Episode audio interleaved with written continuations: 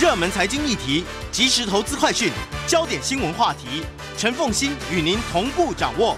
欢迎收听《财经起床号》。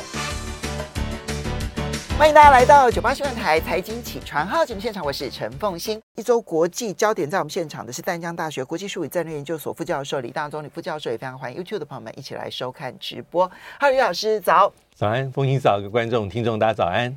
香格里拉峰会，哇，这是过去这一个礼拜最热闹的。那香格里拉峰会从成立到今年，大概没有比今年更热闹的一次了。对，而且呃，老实说，大家关注的焦点有点已经是呃超脱本来香格里拉会议要讨论的实质内容，变成是呃中国大陆的国防部长李尚福到底有没有可能在这一次里面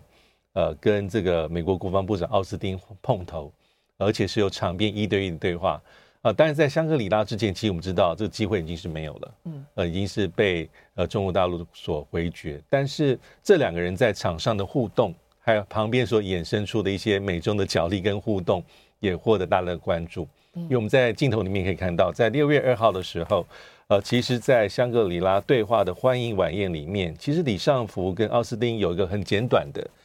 握手寒暄，跟大家一个简单的自我介绍。但而且还坐同一桌，嗯但基本上呢，两个人是透过翻译，但是没有任何实质的交流。这我们在镜头前面 看得很清楚，而且从美国，所以只有看到握手的画面，握哦，拼命的传着握手了，握手了，握手，但没有什么交流，没有实质。而且这没有实质，其实也是非常有趣，因为我们看在这香格里拉会议之前的一段时间，在十天十几天，大家就在传说有没有可能碰头，有没有可能碰头。而且一开始会让我们觉得说，哎，好像有点机会是，呃，拜登在五月二十一号 G7 峰会，呃，这个会后记者会里面，他有讲到这个事情。他说哈，我们正在是否解除对国防部长李尚福的制裁，正在磋商当中，因为这就是一个很重要的障碍啊，因为这个制裁是美国对李尚福发出的，而且当时李尚福还不是所谓的国防部长加国务委员，这是今年的一个新的职务。但是这个东西，美国自己知道，这是一个能不能够奥斯汀跟李尚福有场边一对一对话里面最重要的大石头。而且他的制裁，说真的，其实站不太住脚，是因为他制裁的理由，纯粹就只是因为说他当时买了这个俄罗斯的战机啦，还有 S 四百啊，防空防空武器。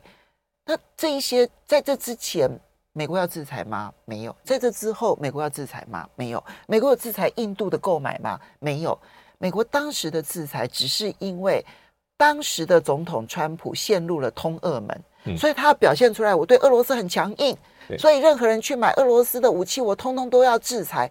他是因为他的国内政治需要，而并不是说好像去买俄罗斯的武器是什么罪大恶极，因为长期以来印度都是买俄罗斯的武器啊。呃，因为这里面的确会出现一些不同标准啊，的确李尚福，而且那时候被制裁真的是川普时期，嗯，那主主要的确没错啊。二零一七年，呃，中国大陆买了十架呃苏凯三十五，二零一八年买了 A 四百防空飞弹，但买 A 四百防空飞弹其实不会只有中国大陆。还有一些其他的国家，嗯有的有被制裁，有的并没有。对对对，土耳其也被制裁，土耳其被制裁，印度其实并没有。对，那其实这一次五月二十一号，其实拜登所释放讯息是，哎，有可能要把这大石头搬开。那想不到五月二十二号第二天，美国国务院发言人米勒被问这个问题的时候，他他的讲法变成说，不，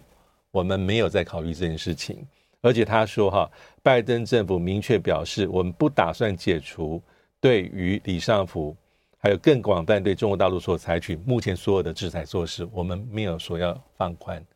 拜登说的话，然后结果呢？他们的国务院的发言人出来否认，否认。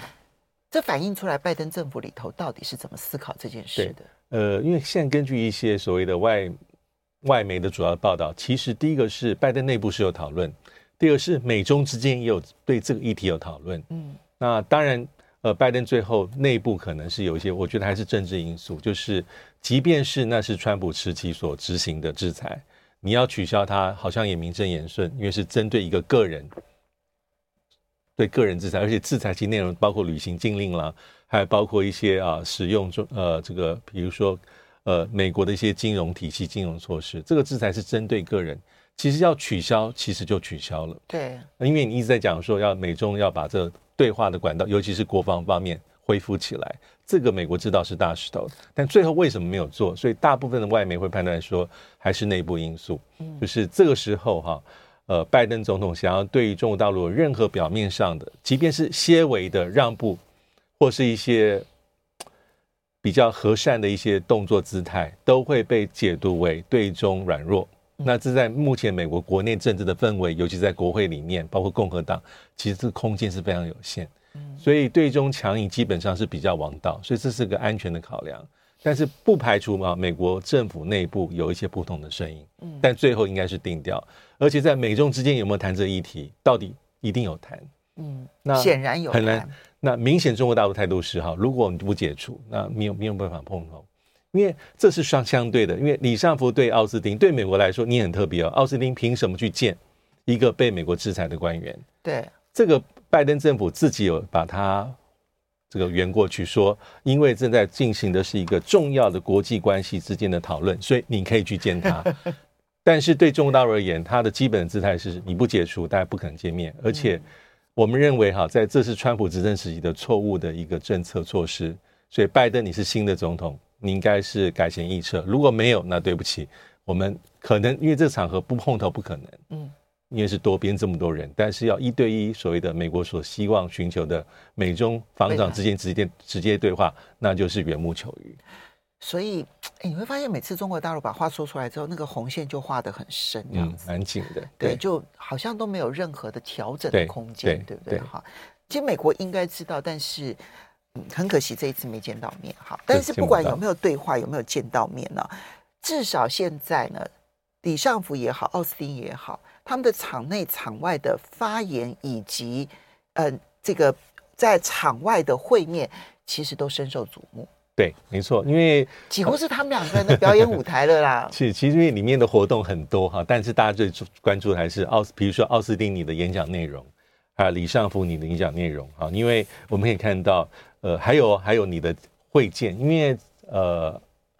这两个人其实，在场面场边里面都会见了他们同等级的官员，也包括李尚福。李尚福只是没有跟奥斯汀见面，不代表他没有跟场内所与会的一些国家的防长见面，甚至包括很多未必对中国大陆很友善的国家的国防部长，比如说日本。对日本，他当然会先见到就是新加坡的国防部长，也见到了新加坡的这个。呃，这个黄循财啊，这个黄循财是副总理，副总理也是已经公开的宣布的接班人。对，你看下一代的这个领导者。那他同时也见到了日本的这个防务大臣啊，这个冰田敬一，也见到了韩国的国防部长哈李李忠宪。他里面谈的东西非常非常多啊，有比较可以去协调的，比较能够有合作空间的，但也很多是比较直截了当的直球的问题，比如说一定会提到。台海了，什么南海这样的议题，那还有见到的英国、德国的外长，这个国防部长，包括了国防英国国防大臣华勒斯，嗯，那还有一个比较大家比较意外的地方是德国的防国防部长，呃，这位社民党籍的皮斯托呃里乌斯，那媒体里面比较聚焦是他们谈的内容是稍微有点比较直截了当一些些，尤其是呃第一个是南海自由航行，嗯，因为我们知道德国在上一次南海自由航行啊派船到。亚太地区是二零二一年，那时候是派一艘巡防舰，但这一次这个德国防长意思是说，在明年呢会派两艘，一艘巡防舰，一艘支援舰艇。这在以舰艇的数目来说其实是少，但是以政治的姿态表态说，其实是这个讲法会比较贴近美国。嗯哼。那还有一个地方是也很有趣，就是德国国防部长呃，根据媒体透露，他公开向李尚福表示说哈。呃，我们有一些德国的退休的飞官，顶级的飞行员，啊，在一些管道之下跑去中国大陆培训中国大陆的飞官。那根据《明镜周刊》的报道，是这些呃退役的飞官是被南非跟纽西兰的公司招聘，但不知道为什么最后把他们派到是中国大陆去培训中国大陆飞官。那你觉得这一些德国的退役飞官，他们不知道最终目的是？应该是知道，而且。其实很有趣，就是这样的一个对中国大陆的抗议哈，或是一个很强烈的一个表表态哈。德德国国防部长其实，呃，李尚福的回应基本上没有很强硬，他基本上说这个呃这个没有否认，但是并没有强烈的回应他，有点是在言语至少在言语之间没有相对的没有针锋相对，对，然后但也没有回应他，没有，答应他，对，因为这怎么答应呢？我想句实在话，如果你真的觉得不妥的话。你们德国内部立法不就解决问题了吗？呃、对，我们稍微休息一下，马上回来节目现场。欢迎大家回到九八新闻台财经起床号节目现场，我是陈凤欣。每个礼拜二在我们现场的是淡江大学国际术语战略研究所副教授李大宗李副教授，也非常欢迎 YouTube 的朋友们一起来收看直播。好，那么嗯，香格里拉会谈其实内容非常的多。第一个先看中美的国防部长到底见不见面？哈，那现在呢没有会谈。然后第二个部分呢，看他们各自的去。跟不同的其他国家的国防部长的往来，那这一次李尚福因为首次出席这个香格里拉会谈，就以国防部长的身份出席香格里拉会谈，所以呢，他这个要见的人很多。其实有人帮他统计了，好像是二十几个国家的防长这样子。好，所以你就知道说这个地方现在有多么密集的哈，这个星星满天飞哈，就星星满会议室飞。好，那嗯，这是在李尚福的部分哈。可是呢，大家最关心的还有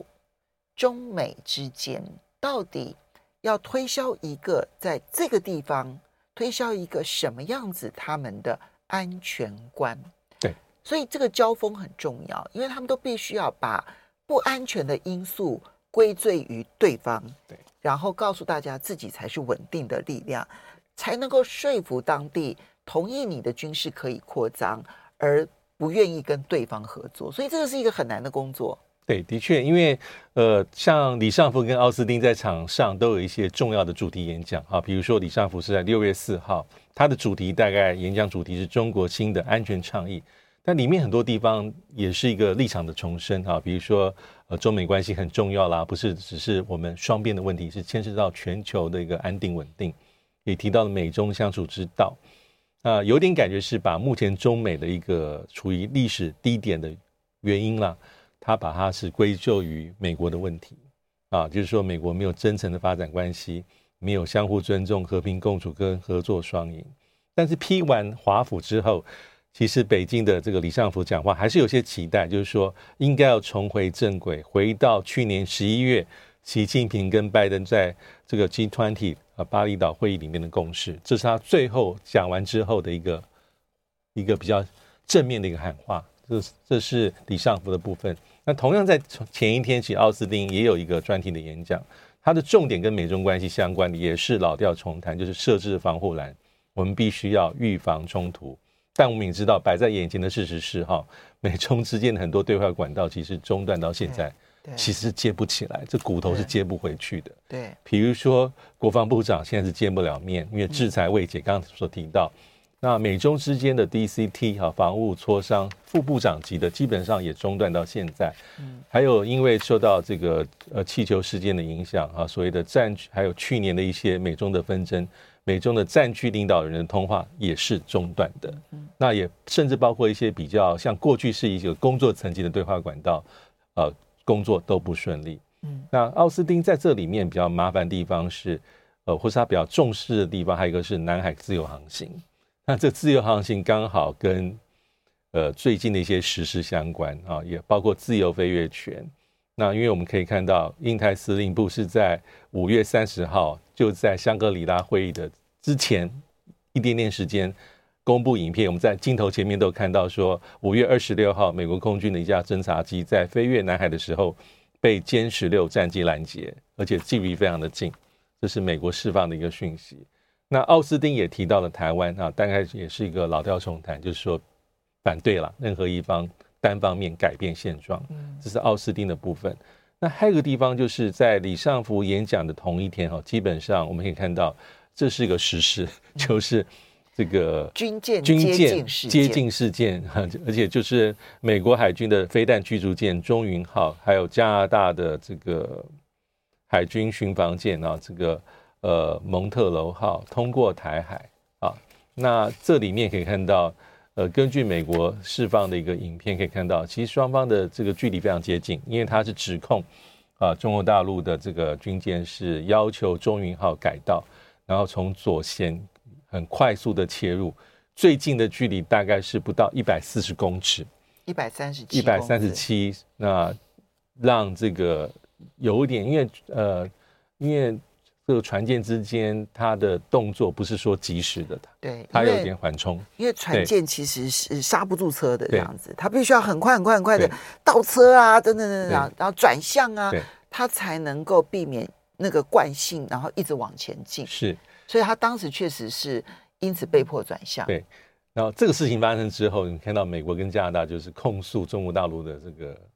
呃这个军舰说这个处理对。或是不专业，但类似的场景哈，其实在过去几年之间，其实早就不是第一次，好，印象都很深，有类似的状况，而且会相互的指责。那李尚福是在会场上，在六月四号他演说里面，他就有提到这个议题，就是说他是反返回了，就反向去指控或是质问。啊，美国说啊，为什么这些事情都发生在我们的领海跟领空附近？我是 quote 他的讲话，而不是其他的国家。那他也宣称说，呃，我们的飞机跟军舰是不会到其他国家的领空跟领海附近去做所谓的他他用的字眼很特别，叫航行霸权，因为我们所熟知的是航航行自由啊，自由航行的权利，所以。他说：“哈，最好的做法就是各个国家管好自己的飞机跟军舰，所以这是在言语上的一个强烈的交锋。就是李尚福在这些事件上当然是不示弱啊，跟美国你你来我往，嗯，但是这个也是我们可以想见的。所以在场上跟场边都有一些类似的一些角力。所以这次看起来，中国大陆在美国的南海军事活动或台海的军事活动。”现在看起来都采取一个，不管是在言或者是行，都是很强硬的一个基本态度，基本上没有示弱，既没有中美之间沟通的管道，呃，军事上面的会谈管道，然后同时言跟行其实都变得更加的严峻，是是，这一点确实是让整个台海周遭都变得相对风险性大幅度上升，真的。真的是如此。嗯，好，这个是在香格里拉会谈。那我在想说，那个五月二十六号的军机接近事件很有意思，因为它是五月三十号才公布画面。对对，对就在奥斯汀呢正式呃不就在这个李尚福正式的拒绝要跟奥斯汀见面之后，嗯，对，隔一天美国就公布了这个影片。所以我当然也会好奇，就是说，如果李尚福决定要跟奥斯汀见面了，那这个影片还公布不公布？嗯，那那个中云号就是美国的这个船舰跟加拿大的联合舰队，还通不通过台湾海峡？还有第三个是，他们通过台湾海峡的过程当中，会不会去做一些刺激中国大陆的动作？这三个都是我的疑问，都好有意思。因为老实说，美军跟加拿大军舰通过台海，其实也不是特特殊之处。但过去中国大陆的军舰的做法未必像这一次，对，它可能是在后面或在旁边，但不见得会有这样的动作。对，对没错，很有意思。好，不过中美之间呢，并不是只有言语交锋，然后呢彼此之间互不见面。其实，在国防上，在军方上面，我觉得是最严峻的一部分。可是其他方面是真的有在接触，不管是王文涛之前去，因为 APEC 的关系到了美国之后，他见到了这个这个雷蒙多跟戴奇，好，但是就是只有见面，没有任何结论。现在我们看到说 CIA 情报投资，好，伯恩斯呢，在五月的时候曾经访问中国大陆，美国也宣布他的助理国务卿康达，那么即将要访问中国大陆。啊，已经已经到已经六月三号，现在人已经在中国大陆了，怎么看待？所以这是最呃耐人寻味之处啊，就是呃言语交锋归言语交归言语交锋哈，实际上这些动作冲撞归归冲撞，但是两国之间互动其实没有完全的去去中断掉，因为这个康达跟这个贝沙兰啊，贝沙兰其呃康达我们都知道是亚太驻青，那贝沙兰其实白宫国安会的中国台湾事务的资深主任。他其实就是取代呃，这个现在是在台协会理事主席的这个这个这个呃这个罗森伯格。那其实这个他们访美啊，访中是六月三号国务院才宣布哦。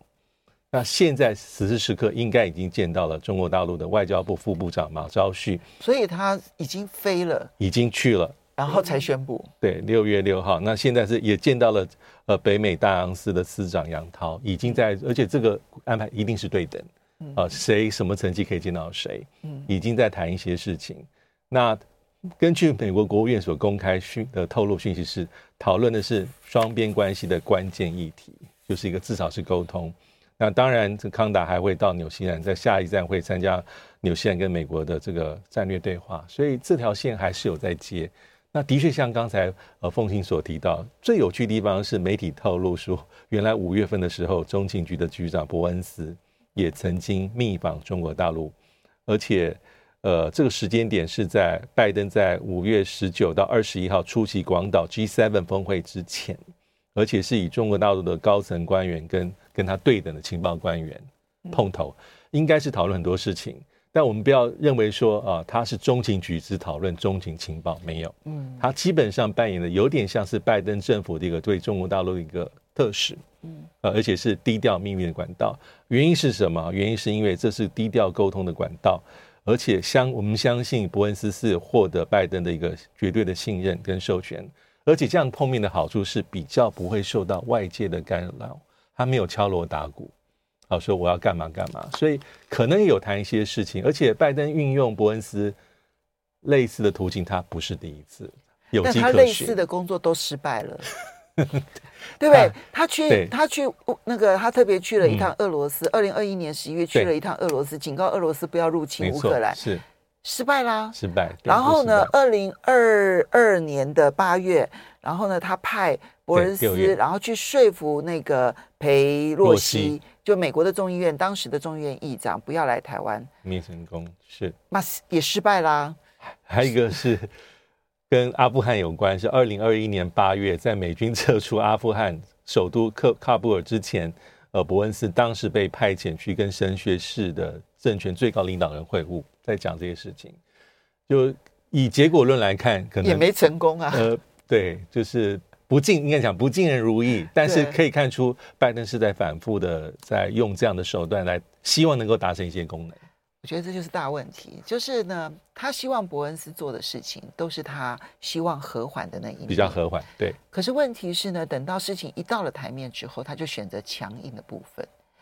王毅跟苏立文呢，在欧洲会面，嗯、对，谈了八个多小时。对。伯恩斯秘密的访问中国大陆，我相信他们都有谈到说。要会谈可以，但你要取消制裁，这也是拜登一度考虑要取消制裁的原因。但最后还是鹰派当道。我们休息一下，马上回来节目。欢迎大家回到九八新闻台财经起床号节目现场，我是陈凤馨。在我们现场的是淡江大学国际术语战略研究所副教授李大中李副教授，也非常欢迎 YouTube 的朋友们一起来收看直播。好，刚刚讲的其实都是跟这个香格里拉，然后中美关系有很大的关系啊。不过我们看一下其他地方好了，就是。也是今天啊启程，那么美国国务卿布林肯要访问沙乌地阿拉伯三天。其实去年呢，拜登访问沙乌地阿拉伯，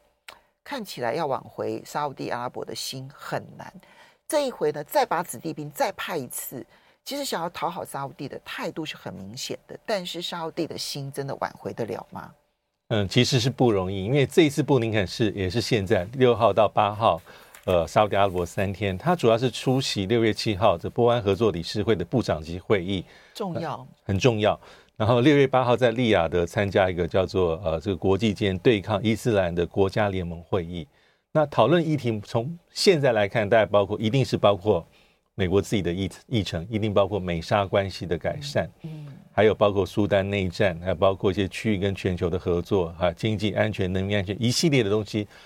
都在里面。那其实我们也不要忘记，是上月呃这个月初，其实苏利文五月七号到八号，他其实也去了一趟沙乌地阿拉伯。嗯，呃，外界会比较好奇是狐狸里卖的什么药，因为讯息透露有限。但我们知道说啊、呃，这一趟行程里面呢，是五月七号苏利文的国安顾问去沙乌地阿拉伯，五月八号他跟沙乌地阿拉伯啊、呃、阿拉伯联合大公国跟印度这三个国家的国安高层碰头。那根据媒体的显露啊，就是他们所谈的这个重心之一是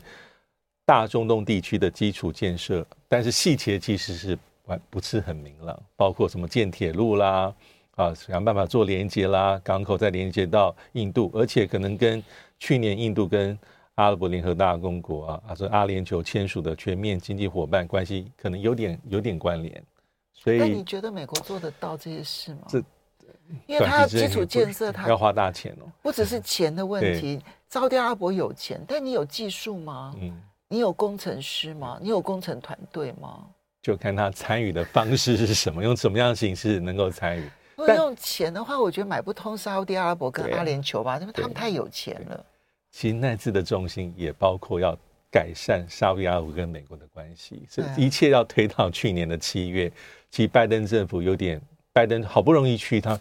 中东去沙乌地阿拉伯跟以色列。但最后看起来是有点功败垂成，就是主要就是为什么很多人在讨论说，为什么现在美国跟沙乌地阿拉伯的关系是处于这么尴尬的处境？嗯啊，因为有很多历史的因素，也许主要的静因还是跟拜登政府在打从选战开始对沙乌地阿拉伯的定调就有关系，而且他是从人群的角度去看，那在尤其是沙这个哈绍吉事件，这位记者之死。所以让两国的关系从拜登一上任就没有没有密切过，一直到现在要去修补，其实不容易的，这个裂痕还在。相反的，其实中国大陆跟一跟沙乌地阿拉伯的关系就还在进展当中，对，还在进展。那尤其是今年，呃，大家比较关注是他成功调停伊朗跟沙乌地阿拉伯的这种这几年来的这种不好的关系，嗯，重建外交，那很难得看到。在中东地区，中国大陆有这么积极的调停角色，第三方，而且是成功的。那这一点让美国当然危机感更深。其实到目前为止，你会发现中东的几个主要敌对全部化解了。对对，不只是沙乌地阿拉伯跟伊朗，好的，呃，然后还包括了叙利亚跟阿拉伯联合大联呃阿拉伯联盟，对，对，本来是被剔除了，然后现在又加入了。对，还有也门的内战。所以你看到几个不定时炸弹。到目前为止，可以说除了以色列，全部拆除完毕耶。嗯，所以这个进展速度很快。所以对美国来说，他当然希望急起直追，或是尽可能做一个修补。关键还是在美沙关系，美国跟沙乌地阿拉伯。嗯，但是我们也知道，冰冻三尺非一日之寒，除了静音，还有一些比较结构性的因素在后面呢。就是美国传统上其实跟沙乌地阿拉伯的关系是算密切的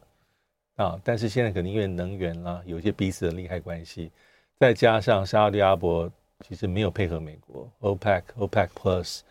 美国一直希望它能够增产，那讲到现在，其实